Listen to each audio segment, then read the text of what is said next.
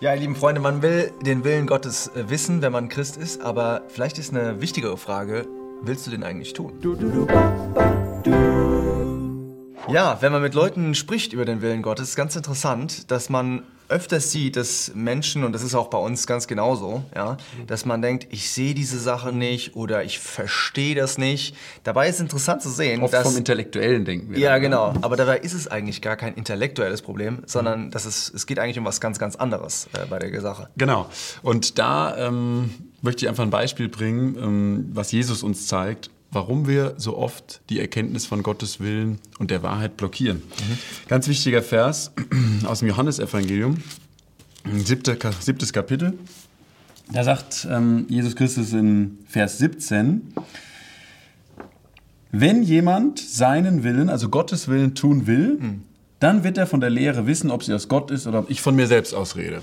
Was war der Zusammenhang da? Die, ähm, Jesus kam mit seiner Botschaft und diese jüdischen Führer waren da und ähm, haben natürlich so sich gedacht, ja, es kann jeder kommen und irgendwie behaupten, ich bin der, der von Gott gesandt ist. Ich habe die Wahrheit für euch. Ja?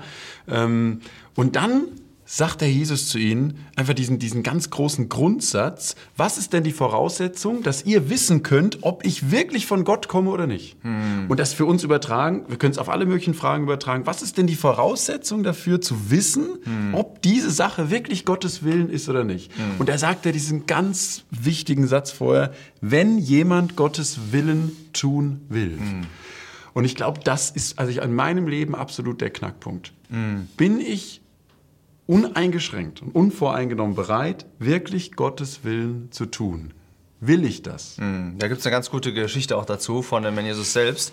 Als der mit den, der ist mit den Jüngern zusammen und das Volk hat ihn eigentlich, das Volk Israel hat ihn eigentlich schon als König äh, verworfen. Und dann kommen die Pharisäer zu ihm, wollen ihn einfach nur eigentlich fangen in seiner Rede. Und der Jesus sagt dann zu denen, Matthäus 21, sagt dann zu denen, okay, ihr wollt, also sie fragen den grundsätzlich, die Frage ist die, in welcher Autorität machst du das? Du, du redest hier mit großen Worten und so weiter, mit welcher Autorität machst du das? Und der Jesus sagt, Okay, kleine Rückfrage erstmal. Johannes der Täufer, ja, der der Vorläufer war von Herrn Jesus, w- war der vom Himmel oder von der Erde? Und Testfrage. dann Testfrage und man sieht genau, was im Herzen vorgeht. Das ist in deinem und meinem Herzen ganz genauso auch. Die überlegen und denken sich, hm, wenn wir sagen, dass der von der Erde war, dann werden wir hier gesteinigt, weil alle Leute glaubten, dass das ein Prophet war. Wenn wir allerdings sagen, dass er vom Himmel war und wir haben den ja nicht angenommen, ja, die haben den verworfen, den, den Johannes der Täufer, die Pharisäer, dann wird uns natürlich äh, der Jesus sagen, ja, wieso habt ihr, wieso habt ihr ihn denn dann nicht angenommen? Deswegen sagen sie, das steht genauso geschrieben, ja, kannst du nachlesen, Matthäus 21, sagen sie, wir wissen es nicht.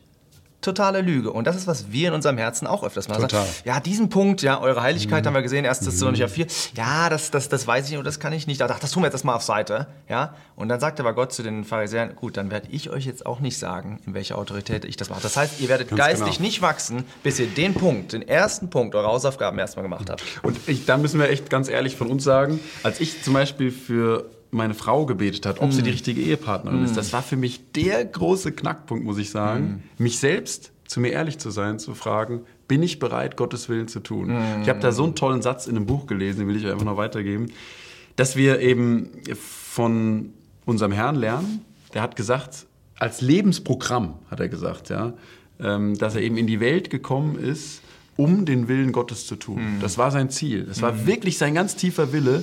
Und da hat jemand geschrieben dazu, dass Jesus uns lehrt, dass wir eigentlich nur deshalb einen Willen selbst haben, um mit diesem Willen Gottes Willen zu tun. Und ich glaube, so an den Punkt, da will Gott uns mehr hinführen. Und dann wird die Erkenntnis auch schnell sich lichten. Ja?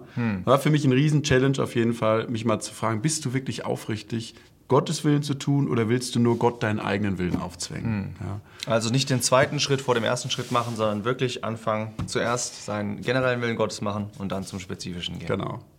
Hey Leute, wir würden uns richtig freuen, äh, wenn das Ganze immer mehr ein Dialog wird. Ihr bestimmt mit, was hier läuft. Total. Ähm, schreibt rein, was euch für Themen interessieren, was ihr für Fragen habt. Ähm, wir gehen super gerne darauf ein. Wir freuen uns, mit euch im Gespräch zu sein. Bis bald.